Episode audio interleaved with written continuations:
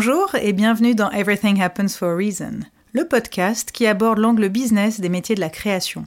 Car ce qui m'anime est exactement à l'intersection entre la mise en valeur de la créativité et le développement des activités. Je suis Lily Bonnet et vous pouvez notamment me retrouver sur Instagram, Lily Bonnet Management, L-I-L-I underscore B-O-2-N-E-T underscore management. Le 15 de chaque mois, je vais accueillir dans ce podcast un artiste, un designer ou tout autre acteur qui contribue à la promotion et au soutien de ces métiers. Alors nous n'allons pas parler de processus créatif, c'est certes passionnant, mais déjà exploré dans bien d'autres médias et avec succès.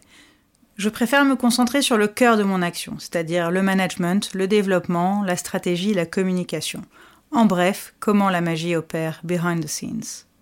Certains sont des clients, d'autres ne le sont pas encore, en tout cas, ils partagent la créativité au sens très large, et surtout j'aime qui ils sont et ce qu'ils font.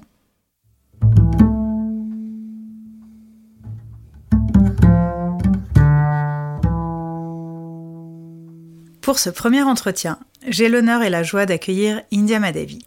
Alors c'est la première invitée et je déroge déjà à la règle du 15 de chaque mois pour accueillir quelqu'un, mais si j'ai choisi cette date du 4 avril, c'est tout simplement parce que c'est son anniversaire. India a été ma boss pendant 9 ans et elle est surtout devenue une mentor. C'est tout naturellement qu'elle a accepté d'être la première invitée et elle est comme une marraine pour moi et pour ce podcast qui me tient à cœur. Je dédie cette première interview à ma mère qui partageait avec India le goût des belles choses, l'entrepreneuriat et la même date d'anniversaire. On ne présente plus India Madavi, architecte et designer de renommée internationale, polyglotte et polychrome, elle a fait de la rue Lascaz à Paris le cœur de son écosystème. Elle nous explique comment elle a créé son propre business model, ce qui est finalement la clé de sa pérennité.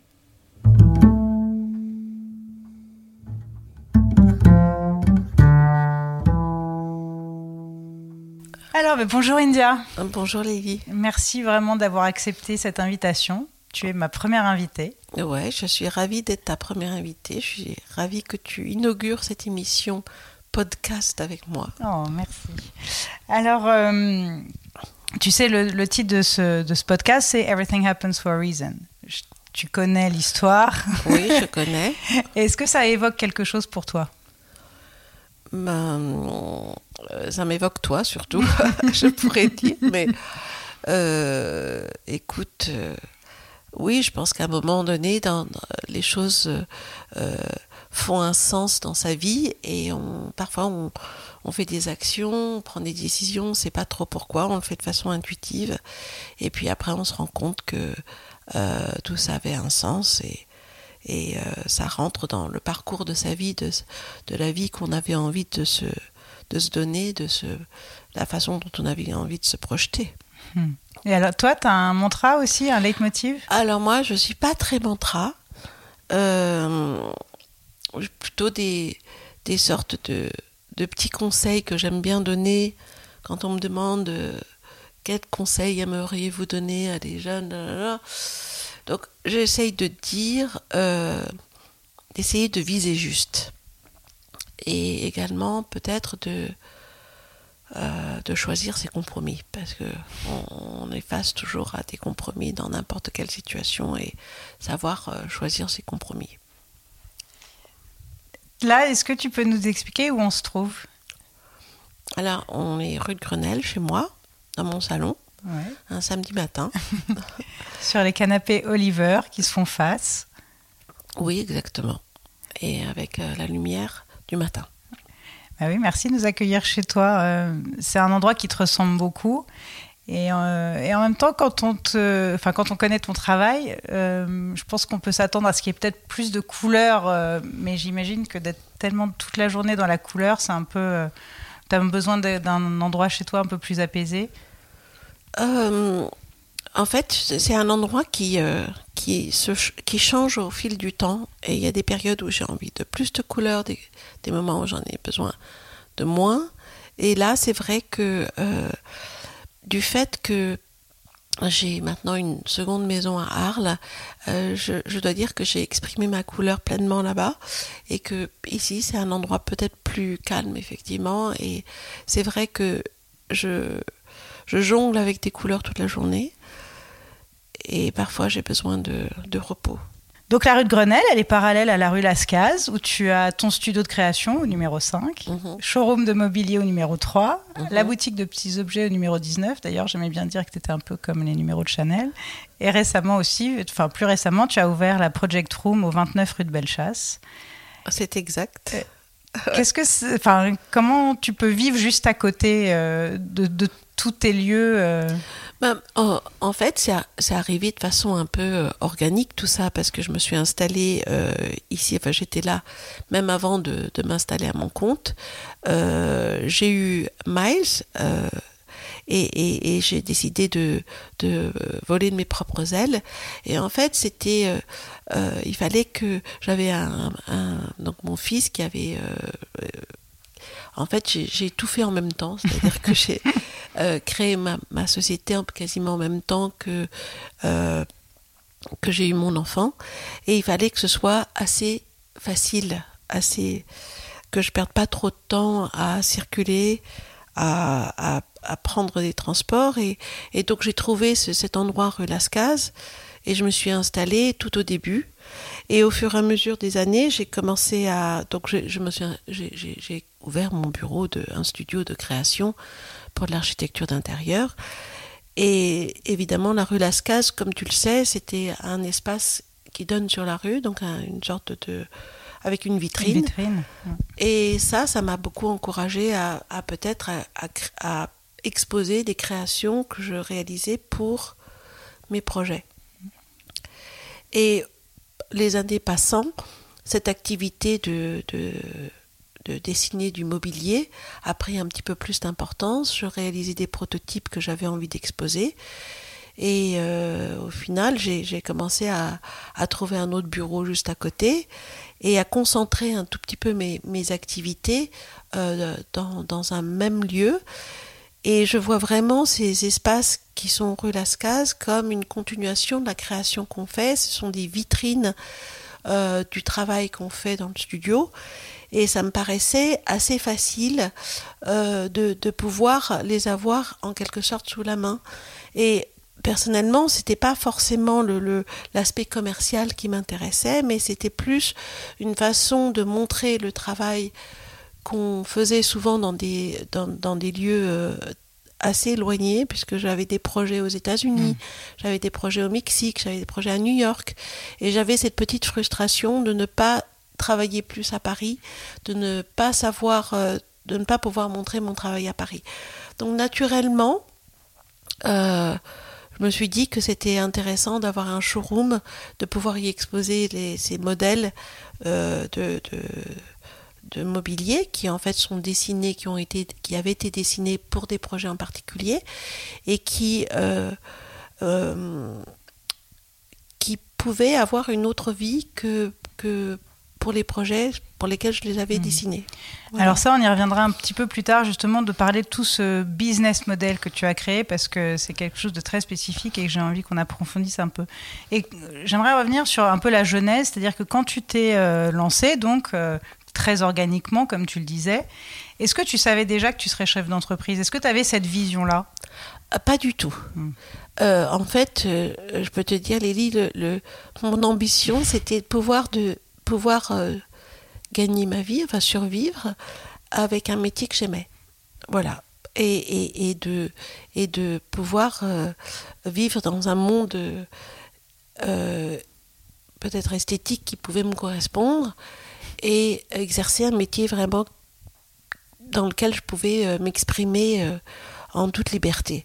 Et donc j'ai jamais pensé que j'aurais j'aurais aujourd'hui euh, euh, 25 personnes avec moi et, et en fait je pensais même pas pouvoir avoir les les, euh, les reins suffisamment solides pour pouvoir euh, être chef d'entreprise et je me vois toujours pas comme une chef d'entreprise en quelque sorte.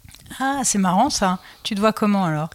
Alors, je me vois plutôt comme un, euh, quelqu'un qui, qui crée et qui se fait accompagner. Hmm. Voilà, par une équipe, par. euh, euh, ouais, c'est comme ça que je me vois plutôt. Hmm. J'aime beaucoup ce terme d'accompagnement, il est fort pour moi parce que c'est vrai que c'est exactement ce que je propose aujourd'hui dans mes services.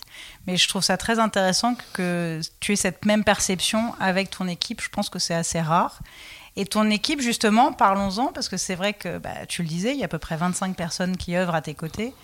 Et c'est une équipe qui est très éclectique. Euh, pour toi, c'est important d'avoir cette richesse de, de profils, mais même de culture, comme tu es toi déjà très riche de plusieurs cultures, etc. Oui, parce que c'est vrai que hum, depuis le début, euh, tu sais, moi j'ai une formation d'architecte, tu le mm. sais très bien. Euh, j'ai un parcours culturel, enfin pas, même pas un parcours, j'ai une histoire culturelle qui est très variée. Et en fait, j'aime pas trop les frontières. Et donc, je suis passée de l'architecture à l'architecture d'intérieur. Et de l'architecture d'intérieur, j'ai commencé à travailler en tant que designer, mais aussi en tant que scénographe. Et puis finalement, j'ai ouvert ces, euh, ces vitrines qui sont finalement, il faut, que ça fonctionne un peu comme des, malgré tout, comme des, des lieux commerciaux. Euh, et, et, donc, je produis aussi. Donc, je, je suis un peu productrice aussi. Euh, et donc j'aime bien faire tomber ces frontières qui avaient, euh, euh, qui étaient très présentes dans ces métiers depuis que j'ai, enfin, dès que j'ai commencé, c'était vraiment très sectorisé. Mmh. Et j'avais envie, moi, de, de, faire tomber toutes ces frontières, mais non seulement dans les disciplines, mais également, en fait, géographiquement, puisque j'ai commencé à travailler d'abord aux États-Unis, puis au Mexique, euh, puis à Hong Kong, en Australie. Euh, et donc, je pense que j'étais une des premières à, ouvrir ces portes. Et c'est très important pour moi. Euh, et je dois dire que du fait des, des, projets ou des collaborations qui me sont demander aujourd'hui, j'ai besoin de, de, m'entourer de gens qui ont une expertise dans différents domaines. Donc c'est aussi bien le design que le design textile, euh, que l'architecture, que l'architecture d'intérieur. Et puis euh, parfois je prends des, des talents qui sont euh, très ponctuels, qui ont, qui ont, qui ont d'autres spécificités. Mais je pense que c'est important de s'enrichir et, et, c'est vrai que dans mon studio, j'aime bien aussi avoir des gens qui viennent non seulement de, disons, de parcours, euh, de formations différentes, mais aussi de d'horizons différents. Donc j'ai, je travaille souvent avec des Italiens, des Espagnols, euh, j'ai une jeune fille libanaise, d'origine libanaise, euh, polonaise, euh, donc c'est très varié et je pense que c'est ça qui fait, qui fait la richesse d'une équipe. Et tu parlais donc d'expertise, donc évidemment quand tu recrutes, tu recherches des qualités techniques très spécifiques, mais à un niveau un peu plus large, euh, qu'est-ce que tu recherches comme qualité humaine? Alors les qualités humaines, c'est très important parce qu'il faut que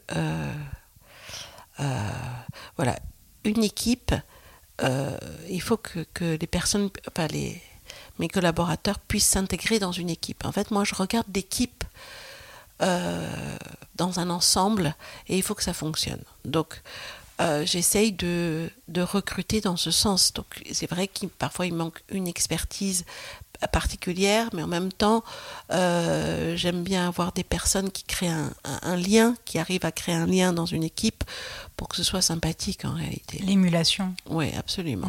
Et c'est vrai que je trouve que ça, c'est une de tes grandes qualités bah, de chef d'entreprise, même si c'est pas trop un terme auquel tu t'identifies. Mais je dois dire que tu as vraiment cette force de, cette intuition de repérer euh, les, les, gens pour qu'ils puissent justement s'associer et créer là, cette synergie incroyable. Alors parfois, évidemment, il y a des erreurs de parcours, des erreurs de casting. Oui, bien sûr. C'est pas grave, c'est normal, exactement. Euh, mais je, je, sais aussi que tu t'impliques énormément avec euh, les stagiaires, c'est-à-dire que tu, tu recrutes pas mal de stagiaires et tu leur donnes beaucoup de temps de formation et souvent tu les engages après quand euh, et voilà quand c'est quelqu'un qui a définitivement bah, trouvé sa place dans l'équipe. Oui, en fait le, le stagiaire il n'est pas là pour euh, pour faire des euh, cafés ni pour faire des cafés ni pour avoir des, des un emploi bah, pas trop rémunéré, c'est pas ça, c'est l'idée de, de faire un test, de former des gens en sortant de l'école, de, de voir comment et s'ils peuvent s'intégrer dans une équipe, et forcément, c'est intéressant de, de, de recruter de cette façon-là, je pense. Et tu participes aussi pas mal à des jurys, un peu dans cette même lignée. Euh, tu aimes bien t'impliquer dans des écoles et des festivals, etc. Tu peux nous en parler? Euh, Oui, c'est vrai que j'étais, euh, je, je, suis très sollicitée pour les jurys. que ce soit pour, je me souviens, j'avais été jury pour la Villa Médicis. récemment, j'étais jury pour euh, sélectionner des, des, jeunes talents ou des, enfin, des talents tout simplement pour refaire les chambres de la Villa Médicis également. Mais euh, j'étais présidente du jury pour la, la, première, la première présidente du jury en fait de la Villa Noailles pour, euh, pour Design Parade. Toulon. À Toulon. Et en réalité, une ou deux fois par an, je, je, suis jury. Et en fait, c'est intéressant. C'est un exercice intéressant parce que euh, au travers des, des projets qui sont proposés, euh, on arrive à comprendre une sorte d'air du temps. On comprend euh, les préoccupations de la jeunesse, on comprend les.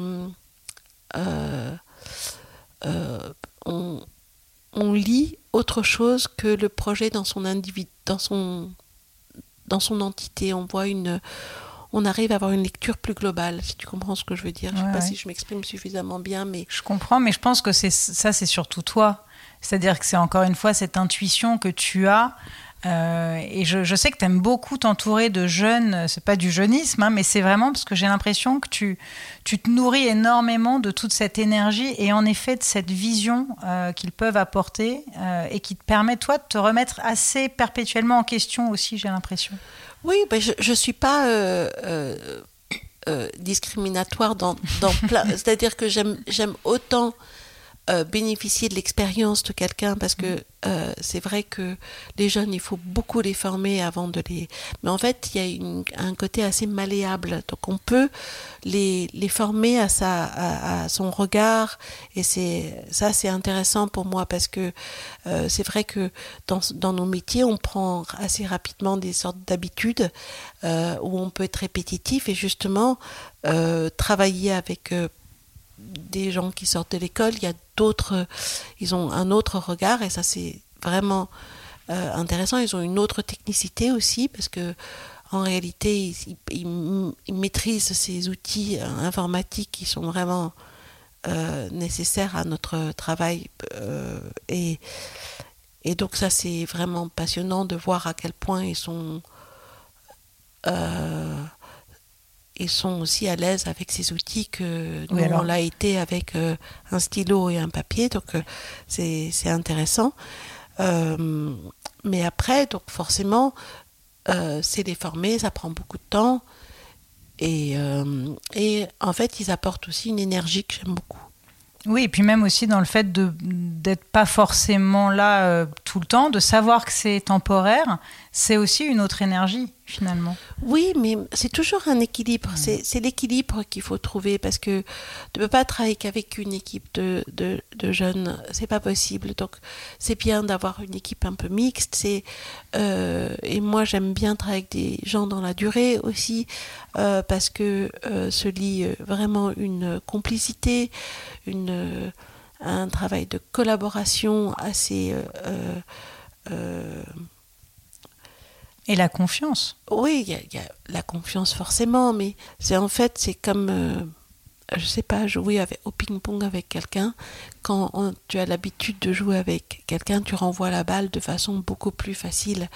Et je crois que c'est très important. J'adore cette image. c'est vrai qu'on a toujours l'impression. De... J'aime beaucoup cette image de ping-pong. C'est vrai que c'est comme ça. Et au studio, les idées, elles, elles fusent et elles rebondissent beaucoup. Voilà, les, les, idées fusent. Euh, et puis, il faut savoir les, les attraper au vol. Voilà. Et tu parlais de, bah, de travailler dans la pérennité. Et c'est vrai que dans ton équipe, euh, bah, d'abord, il y a ta sœur, Tora, qui est directrice financière, qui est là depuis le début. Oui. Tu as, tu as créé euh, ta société à quelle date exactement? Alors, je connais l'année, mais il y a souvent... non, mais parce que, en fait, il y a. il y a deux dates. Oui, il y a deux dates. Moi, j'aime bien dire l'an 2000 parce que c'est un chiffre rond, mais en réalité, c'est 1999. Alors c'est aussi le titre d'une chanson de Prince, j'aime beaucoup. Mais euh, oui, et ma sœur euh, a travaillé avec moi d'abord euh, de façon ponctuelle, et puis au fur, au fur, et à mesure des années, elle, son, son, rôle a pris un peu d'ampleur parce qu'il y avait de plus en plus de, de, travail, et puis en réalité, elle, mais elle m'accompagne depuis le début. avec un rythme maintenant très complet.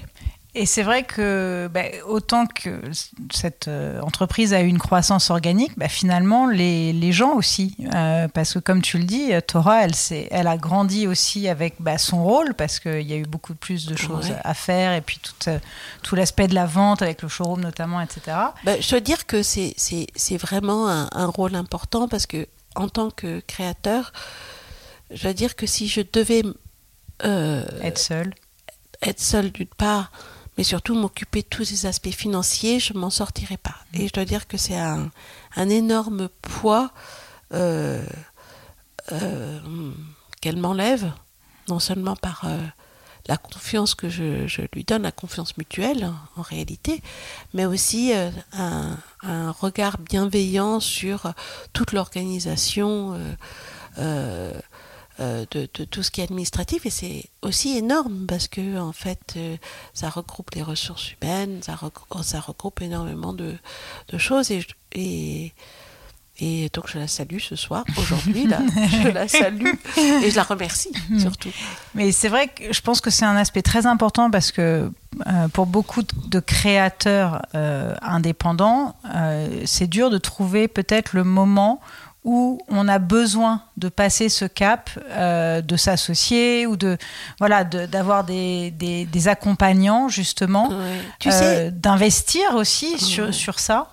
En fait, moi j'ai su très tôt que c'était un des postes les plus importants. C'est-à-dire avant que Dora me, me, me rejoigne, euh, je me rendais compte quand je me suis installée à mon compte que je passais la moitié du temps à remplir des papiers administratifs et je pensais qu'une fois c'était fait, j'étais terminée, mais le lendemain j'avais encore d'autres papiers à remplir et je me suis dit que euh, en fait j'avais commencé à j'avais commencé par engager une collaboratrice, donc une architecte pour m'aider et elle, elle faisait le travail de dessin et c'est moi qui me tapais de faire tous ces papiers. Donc très vite, la deuxième personne que j'ai engagée, ça a été euh, quelqu'un d'administratif pour gérer un peu tous ces, tous ces, euh, tous ces aspects-là qui sont, en fait, qui vous, qui vous occupent beaucoup l'esprit en fin de compte. Et, euh, et je dois dire que si j'ai fait ce métier créatif, c'est pas pour me retrouver à devoir gérer euh, les, en fait, le quotidien administratif. En revanche, euh, il y a des aspects, des, d'autres choix qui font partie des, des, choix de développement, des choix de, euh, de, stratégique. Stratégique. Enfin, pour moi, c'est une stratégie un peu organique et ça c'est arrivé un peu comme ça, mais ça me convient bien aussi. Je fais des choix importants. Euh, qui sont de l'ordre de l'organisation, en fait. Et après, le, quotidien, j'arrive à le déléguer. Je suis bien entourée. Et donc, je suis contente de, de mon équipe. Et quand je vois que ça roule, évidemment, euh, je délègue. Euh, en tous les cas, tout ce qui est euh, la production, tout ce qui est la vente, toutes ces choses-là n'ont pas vraiment besoin de moi, même si aujourd'hui encore je,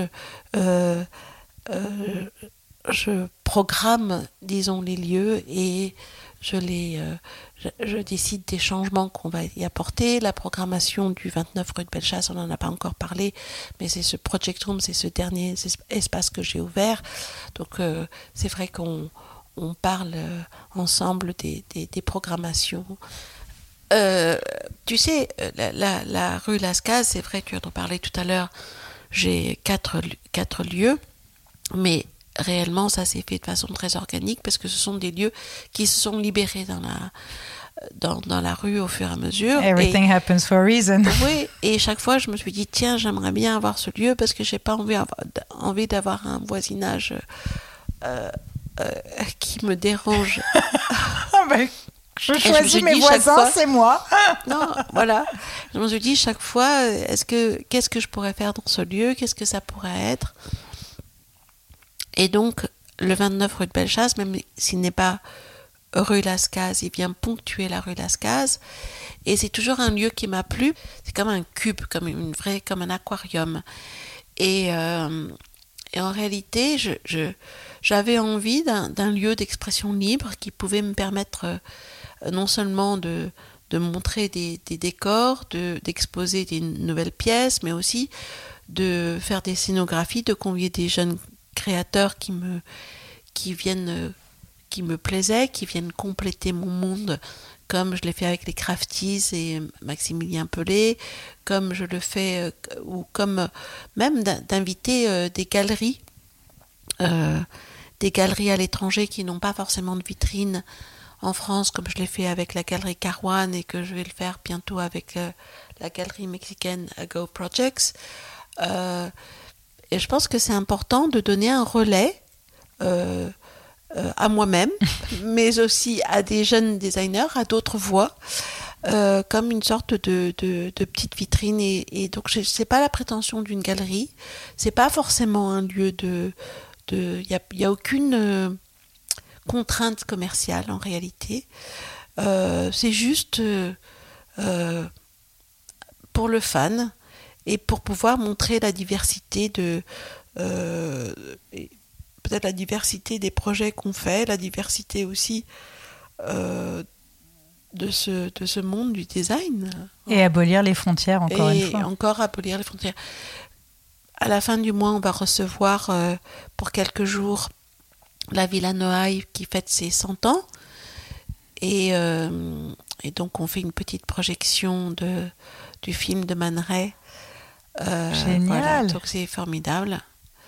Et voilà, donc on a une petite programmation qui se met en place. Donc ça, c'est quand? Fin mars. Fin mars. Donc c'est juste avant que, que cet épisode soit diffusé. et après, on présentera, je pense, des, des, des, des nouveautés. J'aime bien. Souvent, je, dessine des, du mobilier un peu enfin, pour des projets en particulier. C'est avant de, de, de, rejoindre leur euh, leur maison euh, finale euh, définitive et font un petit détour par la rue par la rue de Bellechasse. Une escale. Voilà, une petite escale. J'adore. je voulais rebondir sur cette idée d'équipe, encore une fois, et juste par rapport à, ton rôle, parce que c'est quand même euh, ça qui est un, peu prépondérant pour moi aujourd'hui, c'est de, voir aussi comment tu, as pu nourrir et grandir dans le leadership. Parce que je trouve que tu es vraiment une leader, euh, même si tu, je vois ta tête, tu fais un peu des... Moi, j'ai travaillé euh, presque 9 ans à tes côtés, donc je, je le sais. Et, donc, ça a été un peu malgré toi. Quand, quand je vois ton expression, c'est un peu. Euh, oui, c'est un peu malgré moi. C'est pas la partie que je, enfin, que je préfère d'être une leader, mais en, tous les cas, euh, il faut fédérer, il faut, il faut pouvoir s'entourer. Et j'essaye toujours, euh, justement, de, voir l'essentiel. Et, et de. Parce que je me rends compte que quand on a tendance, quand on travaille sur des projets, on a la tête un peu dans le guidon. je pense que c'est important de fédérer, de pouvoir avoir un, regard euh, un peu plus distant et de voir l'essentiel. Ouais, d'avoir ouais, d'avoir ce recul. Et savoir ce qui est important. Euh, ce qu'on a envie de dire toujours. Exactement. C'est quoi ta vision, etc. Et ça, ça ne peut venir que de toi. Et je, je sais que ça peut être frustrant parfois pour un, créateur de d'être obligé de préciser sa pensée ou de, parce que parfois c'est tellement euh, instinctif en, en, soi c'est enfin voilà ça crie et, et d'être obligé de poser des mots d'expliquer à une personne qui en face ne comprend pas ça peut être hyper frustrant. Et plus tu vas avoir une équipe grandissante, plus tu es amené à devenir leader, manager. C'est vrai, mais c'est pour ça que... Euh, en fait, je dois dire que mon équipe euh, à peu près la même taille depuis une dizaine d'années. Et je sais que ça, c'est la limite de... Euh, pour moi en tous les cas, tu sais, tu connais ma façon de travailler et tu sais que chaque projet, je suis très présente en tous les cas pour toute la partie créative et d'accompagner en tous les cas mes clients dans leur choix et, et, dans la réalisation de ce projet. Je suis très présente, si bien que euh, je ne peux pas me démultiplier à l'infini. Donc c'est vrai que j'ai trouvé une taille idéale qui me permet à la fois de rester euh, suffisamment euh, présente, libre et de pas devoir avoir une hiérarchie trop forte autour de moi. Mais ça, puisque justement c'est ta limite, bah, c'est aussi la limite de ton business. Absolument. Mais en fait, le, le business, moi, je j'aime pas trop ce mot de business parce que, en fait, euh, c'est vrai que je fais un travail créatif qui est pas, c'est pas, je fais pas un travail d'artiste, mais le business, euh, faut savoir pourquoi on fait les choses. Donc, moi, j'ai dit quand j'ai commencé mon, métier, c'était de pouvoir euh, m'exprimer tout en gagnant ma vie. Et ça, je pense que je, l'ai réussi. Euh, je, je, vais, euh, je fais ce travail au quotidien avec encore beaucoup de plaisir, beaucoup de joie, beaucoup d'amour aussi. Et, et évidemment, je, je, gagne ma vie et, et, ça, me, ça me va bien. Et tu, bah, tu fais gagner la vie de ton équipe aussi. tu contribues. Enfin voilà, c'est très important aussi. Je travaille euh. avec mon équipe, mais puis autour de mon équipe, il y a, je travaille avec un ensemble de, de fabricants, d'artisans, euh, d'ateliers. Et euh, évidemment, c'est important aussi. J'allais y venir justement parce que c'est vrai que je sais que pour toi, la, bah, tout autant que cette relation assez pérenne avec les membres de ton équipe, c'est la même chose avec euh, les, artisans, fabricants euh, avec lesquels tu travailles. Et hum, je me souviens que ça a été très dur, même quand euh, un, des, un de tes artisans a malheureusement dû mettre la clé, voilà, déposer le bilan. et d'ailleurs, jusqu'à ce jour, je n'ai pas retrouvé euh, ce lien de confiance-là unique. Oui, euh, ce lien, mais aussi parce que c'était euh, un artisan tapissier à proximité de Paris. Et c'est vrai que j'ai une... J'adore travailler avec, avec le textile et trouver un atelier comme ça à proximité de Paris où à deux, une demi-heure je pouvais passer une après-midi à travailler avec eux, j'ai pas retrouvé cette complicité en réalité mais peut-être que ça viendra, on, verra bien. En revanche, c'est vrai que quand même la majorité euh, de tes fabricants, fournisseurs sont en France. Donc pour oui, pouvoir, oui, absolument. Et ça, c'est quelque chose qui est important pour toi. C'est un réseau, euh, euh, oui, depuis le début, en réalité, c'était aussi par une histoire pour... en fait, quand bon, comment fonctionne mon showroom tu, tu, tu le sais, c'est du mobilier exposé et qui se vend, qui, qui se, fait à la commande. Donc on réalise une pièce après une autre. Donc c'est pas du tout une production euh, en série. En série, euh, j'ai pas, ça me permet de pas avoir de stock.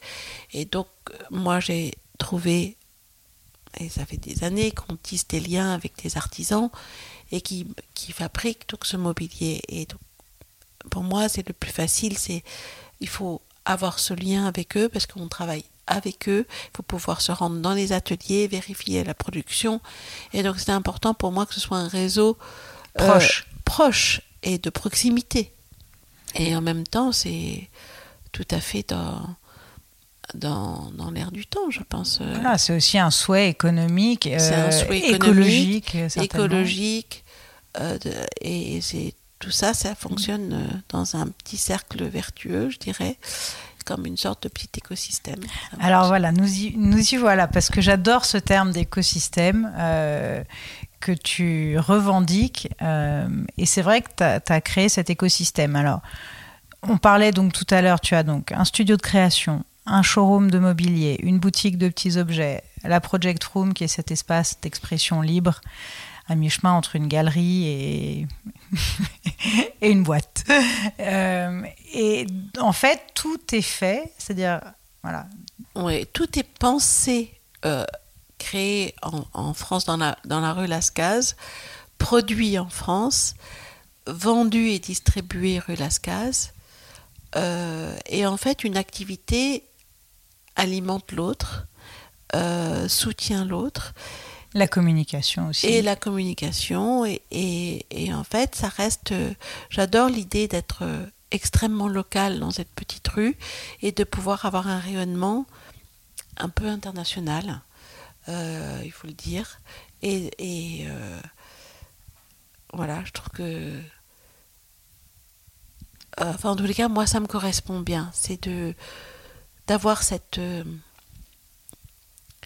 en fait, il y a une sorte d'intimité dans la rue. Lascaz, c'est friendly et euh, facile. Et voilà, j'y travaille bien, puisque j'arrive à, grâce aussi aux réseaux sociaux aujourd'hui, avoir une voix euh, qui porte dans, mon métier.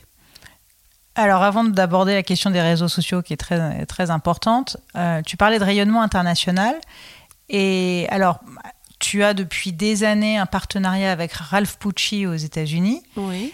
Et c'est vrai qu'en revanche, euh, bah, tu n'as pas de boutique, de, showroom euh, ailleurs dans le monde, autre que rue Lascaz. Et ça, c'est un choix Oui, c'est un choix parce que mon métier euh, est en réalité un métier de. Enfin, moi, je considère que mon métier, c'est un métier de création.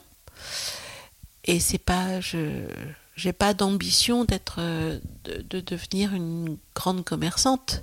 Voilà, c'est un autre métier pour moi. C'est euh, en tous les cas, moi j'ai pas l'énergie de le faire aujourd'hui, de, me dire tiens, je vais ouvrir à New York, je vais conquérir le monde commercialement. C'était pas mon mon ambition. Mon ambition, c'était que ces vitrines représentent un travail qu'on fait au studio, de pouvoir le montrer au monde, qu'il soit accessible, que la Redascas devienne une sorte de destination. Et j'ai à, mon niveau, j'ai peut-être réussi ça.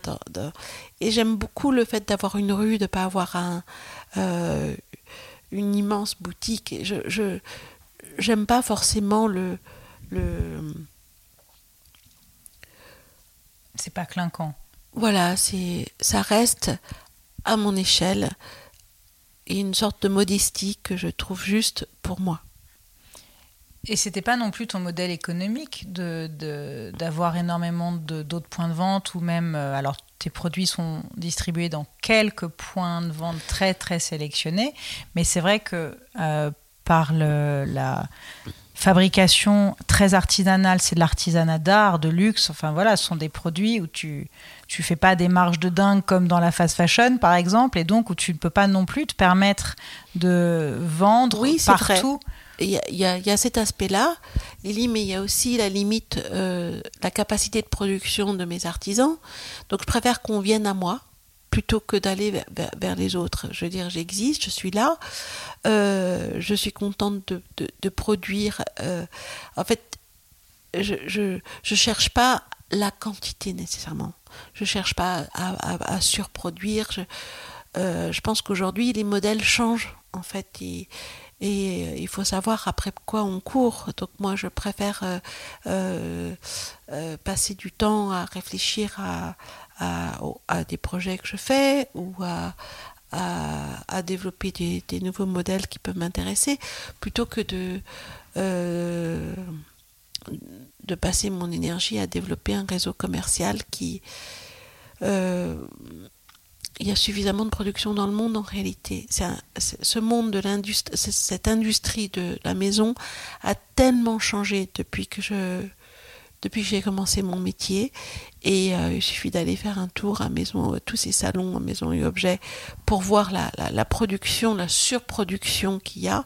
Donc il faut savoir aussi rester euh, humble euh, et, et se dire bon, voilà, j'ai fait ça, ça existe J'essaye de le faire avec des, euh, euh, des produits de grande qualité, euh, des artisans qui ont des talents incroyables, des, de, de faire en sorte que tous ces savoir-faire soient, soient montrés, utilisés et qui puissent perdurer.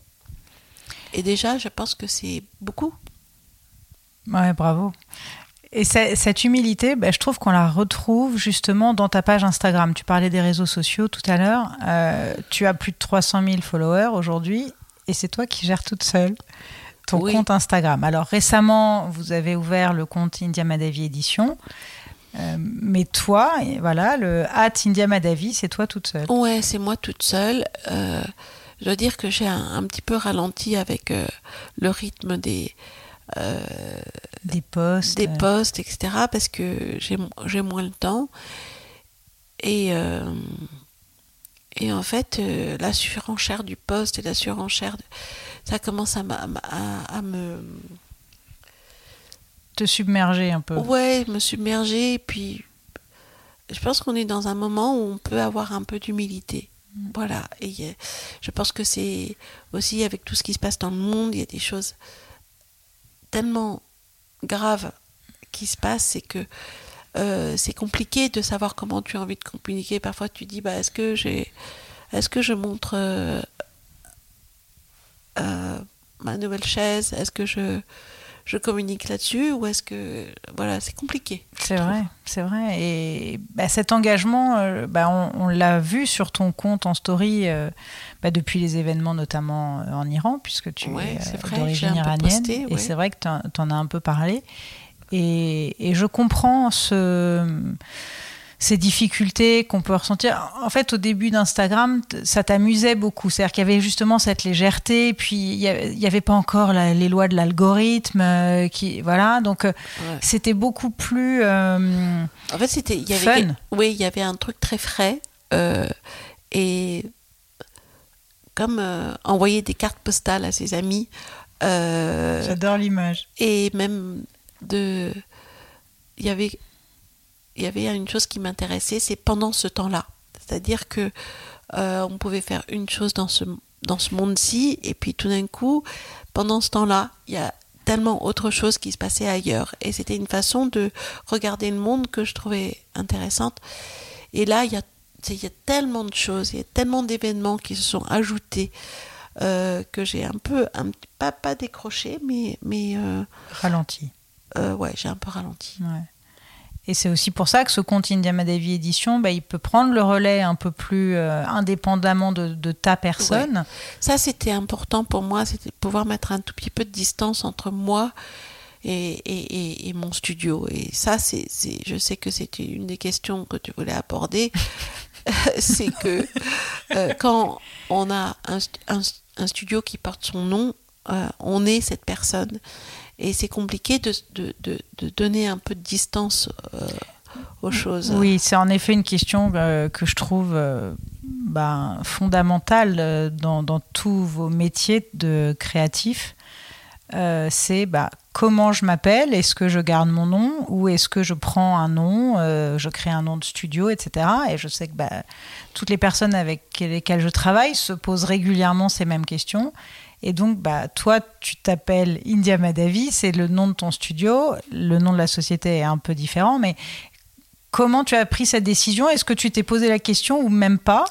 Si, si, je me suis vraiment très clairement posé la question. Et au début, j'ai créé ma société qui porte pas le même nom que moi, justement pour mettre une pour différencier, euh, pour pouvoir garder mon nom. Euh, euh, si un jour je, venais à vendre mon, mon mon entité, mais en réalité, euh, c'est vrai que j'ai un, nom qui est assez marquant. Euh, euh, Qu'on a du mal à orthographier. on a du mal à l'orthographier, mais en tous les cas, c'est un nom qui a une certaine, qui a une sonorité exotique et qui m'a, je pense, servi. Et donc, je l'utilise depuis.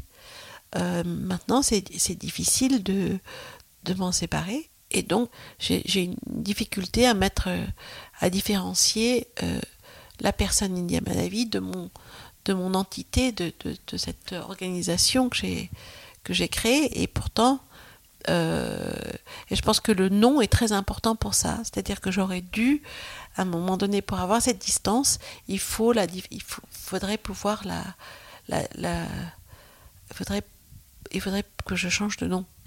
voilà, il faudrait que j'ai une société qui ait un nom différent. Bah oui, mais là, c'est c'est trop tard. C'est trop tard, hein, voilà. C'est jamais trop tard. Ou alors, c'est vrai. Je là, c'est moi qui vais me, trouver un autre nom. Un pseudonyme euh, dans la vie courante. J'adore.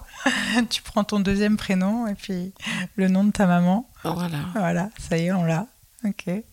Et alors, bah, tu parlais de peut-être le jour où tu veux vendre. Alors ça, c'est aussi une, une, vraie question, euh, j'imagine, qui se pose assez vite. Ou est-ce qu'on l'occulte? Mais encore une fois, euh, bah, plus tu avances dans ta carrière, plus tu, tu, dois te poser cette question de legacy. Qu'est-ce que tu qu'est-ce que tu laisses? En plus, tu as un fils, donc Miles, dont tu parlais. Euh, qu'est-ce que tu laisses? Alors, euh, c'est vrai que c'est une question qu'on se pose en évidemment avec l'âge avançant et je pense que j'ai encore quelques années devant moi pour décider de, qu'est-ce que je qu'est-ce que je veux laisser et, à qui et comment. Euh, je pense que euh, Miles a, cette possibilité, il choisira lui dans quelques années, mais euh, il me semble que ben, on voit des exemples, hein, Christian Legge a été racheté. moi, pour l'instant, j'y pense pas trop. Euh, je sais qu'en tous les cas, euh, toute mon activité commerciale peut avoir une vie indépendante de la mienne, euh, peut continuer ça, parce que ce sont des modèles, des dessins qui existent, qui peuvent être produits ailleurs, qui peuvent avoir une autre vie. Et tu serais ok avec ça? Je, n'en sais rien. Hmm. Je pense que il faut que je je pense qu'il faut que je décide à un moment donné, si je décidais de vendre par exemple, je, je, déciderais euh, je déciderais de faire complètement autre chose ou d'avoir une vie complètement différente. Je pense que j'ai pas envie de rester à cheval. Euh, j'aurais pas envie de rester à mmh. cheval. Mais c'est marrant parce que quand on commence, on, ne pense pas à ça. Y a, on pense pas forcément à ça. Et mais euh, en fait, ouais, en fait, on devrait presque se poser la question dès le départ, non? Mais oui. Mmh parce que ça peut tellement avoir d'impact sur nos prises de décision. Euh, Exactement. Ouais. Ah ouais. Et euh, la prise de décision, euh, toi, tu trouves que c'est. Parce que je, je sais que tu as tellement d'intuition et d'instinct, enfin, tu, tu, fonctionnes beaucoup comme ça, encore une fois, toute cette croissance organique, etc. Est-ce que tu as l'impression d'avoir peut-être fait des erreurs stratégiques, justement, dans toute ta carrière ou non. Mais ça dépend de ce qu'on appelle des erreurs stratégiques, tu vois, parce que ça dépend de tes ambitions. Donc, si j'avais voulu euh, conquérir le monde commercialement, je dirais oui, je fais des grosses erreurs stratégiques. Mais euh, si j'avais voulu euh, développer une carrière de création comme je l'ai fait, je pense que j'en ai pas fait. Voilà. je peux te dire, la, peut-être la, seule erreur stratégique que j'aurais pu faire, que j'ai que j'ai faite, mais en même temps, euh, on, vient d'en parler, c'est est-ce que j'aurais dû donner un, nom différent du mien? Ça m'aurait permis d'avoir cette espèce de distance. Parce que euh, euh, India Manavi, c'est pas que moi, c'est toute une équipe derrière moi. Et je trouve que c'est pas très juste, moi, de porter ce drapeau. Je le porte, j'en suis fière, mais je représente un ensemble de, euh, de personnes qui travaillent à mes côtés. Et euh, je pense que si j'avais un nom qui était un peu plus euh, neutre, qui portait pas le nom d'une personne en particulier, ce serait plus, plus juste et ça me permettrait moi d'être une intervenante avec, avec cette distance. Mais est-ce que tu penses que si ton studio s'appelait autrement, il y aurait autant cette, euh, ce sentiment d'être fédéré autour de toi? Euh, non, le studio c'est une chose, mais ce que j'entends c'est toute l'activité. oui, oui, bien sûr. Euh, en tous les cas, les, le, Mais est-ce que tu crois qu'une marque, pardon, je Est-ce que tu crois qu'une marque a autant de, de valeur profonde et d'ancrage euh, que, si elle porte le nom de son ah, créateur. Absolument, parce que tu vois, regarde, il y a des bureaux en, Italie, il y a les Dimoré, mhm. ils ne portent pas leur nom, mais c'est une entité, il y a Pharma Fantasma, il y a beaucoup de, de, bureaux qui portent des noms autres que les... Mais c'est vrai que quand moi j'ai commencé, c'était vraiment euh, euh, on porte, ce qui se faisait, c'est de porter le nom de son du, du créateur. C'est ça. Et je pense que c'était une façon de se différencier, de se présenter. Et puis, tu étais quand même une des rares femmes à l'époque. Oui, c'est vrai. Donc euh, voilà, je pense que c'était important aussi de le une des rares femmes, mais aussi j'avais un parcours comme ça. Euh, euh J'étais comme une sorte de, de fleur exotique, mmh. ouais, de fleur exotique qui, qui, qui venait s'installer dans ce paysage euh, très français. Et très masculin. Ouais. Euh, avant de te poser euh, ma dernière question, j'aimerais revenir sur une, des, une des choses qui, qui, nous lie avec, grâce à ton sens de l'humour, c'était Quote of the Day. Parce que c'est vrai que quand j'étais au studio, bah, j'avais toujours une oreille qui traînait dans chaque pièce hein, et je, hop, je chopais tout ce que tu pouvais dire, un peu ce que j'appelais donc tes quotes of the day, donc tes citations euh, du, du, du, jour, du moment. Euh, je dois dire qu'il y a vraiment des pépites. Euh, j'en ai fait huit tomes, je crois. Oui, c'est vrai. Et je suis très heureuse que Laure Céleste ait pris le, le, relais. Et alors, il y en a qui étaient très drôles, il y en a qu'on peut, qui sont censurés, et il y en a d'autres qui étaient très profondes aussi. Et j'aimerais en citer deux. Euh, la première, bah, c'est un, moment où tu étais au Japon, euh, en voyage, et tu m'as dit, tu sais Lily, il n'y a rien de plus beau que la vérité. On était au téléphone et j'ai fait une pause et je me suis dit, waouh, mais c'est vrai, c'est tellement deep, quoi.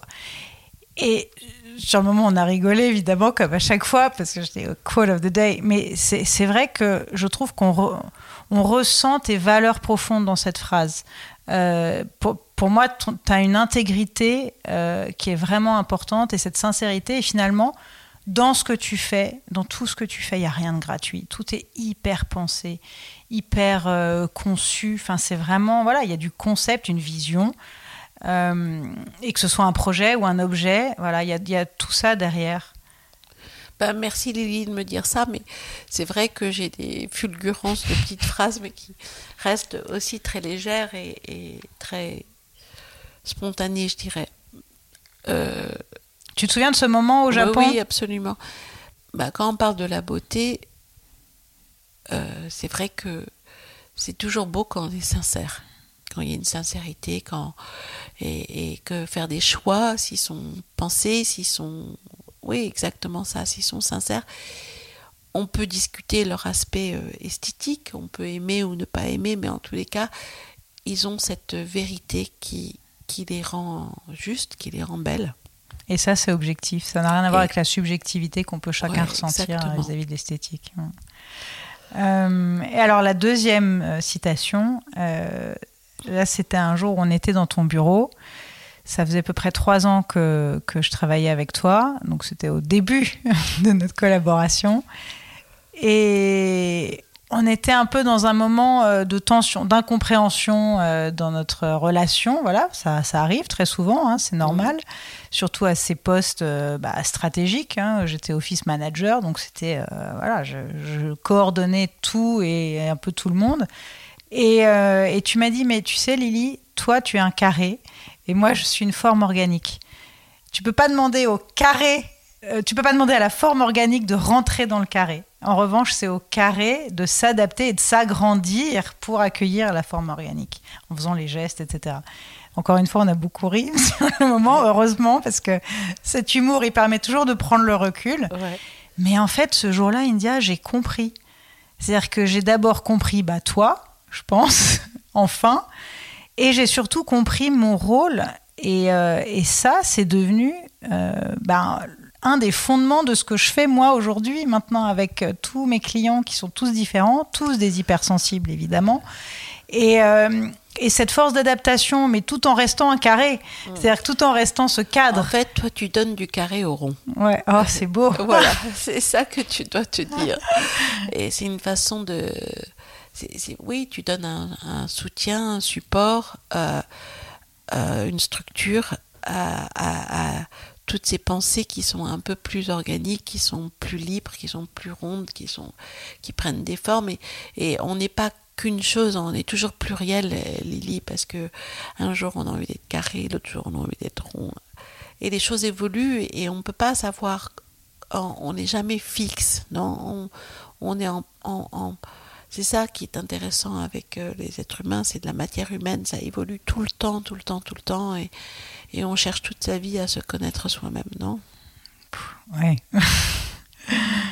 et bah, pour terminer, euh, je vais te demander, bah, c'est la question signature de ce podcast, ton, dernier mot, dans la langue de ton choix. Quel est ton mot préféré?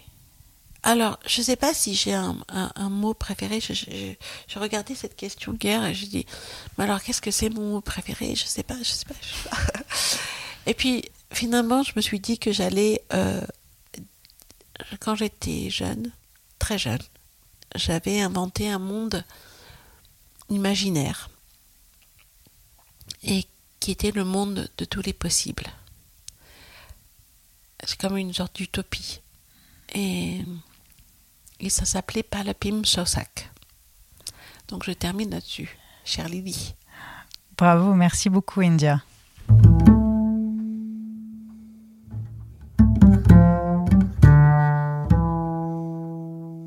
Merci d'avoir écouté cet épisode. J'espère qu'il vous a plu et qu'il vous aura donné envie de le partager, voire de le réécouter.